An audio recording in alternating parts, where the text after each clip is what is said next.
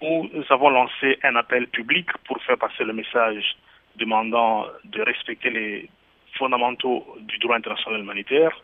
En plus du message public, nous avons aussi passé des messages de façon bilatérale aux personnes qui sont dans les deux camps, le camp de l'armée nationale du Soudan ainsi que le camp de RSF, Rapid Support Forces. Nous avons passé le message aux deux camps leur demandant de respecter les bases du droit international humanitaire.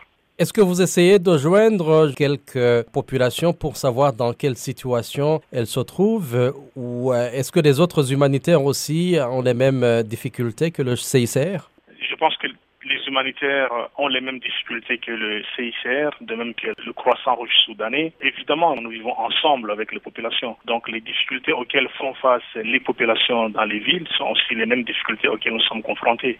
En vous parlant présentement, la maison dans laquelle je me trouve, il n'y a pas d'électricité.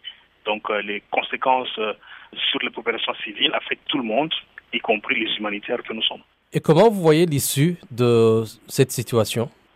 De le dire, difficile de le dire. C'est un conflit qui a des raisons d'ordre politique qui échappent aux humanitaires que nous sommes. Nous souhaitons juste qu'une issue heureuse, c'est-à-dire la fin des affrontements, puisse intervenir le plus tôt possible. S'il n'y a pas fin des affrontements, au moins que euh, les belligérants puissent protéger les populations civiles, faciliter le travail des humanitaires, laisser les ambulances circuler et laisser aussi le personnel qui travaille pour les infrastructures d'eau et d'électricité leur travail. Comment aujourd'hui les hôpitaux fonctionnent dans cette situation? Ils ne peuvent pas recevoir de l'aide euh, des humanitaires.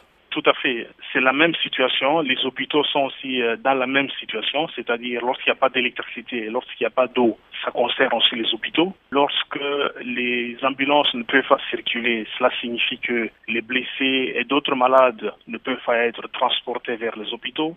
Cela signifie aussi que le personnel de santé ne peut pas se rendre à l'hôpital pour aller euh, prodiguer des soins de santé à ceux qui sont dans le besoin. La situation actuelle fait aussi que les hôpitaux sont en rupture de stock en ce qui concerne les médicaments et les fournitures médicales de façon générale.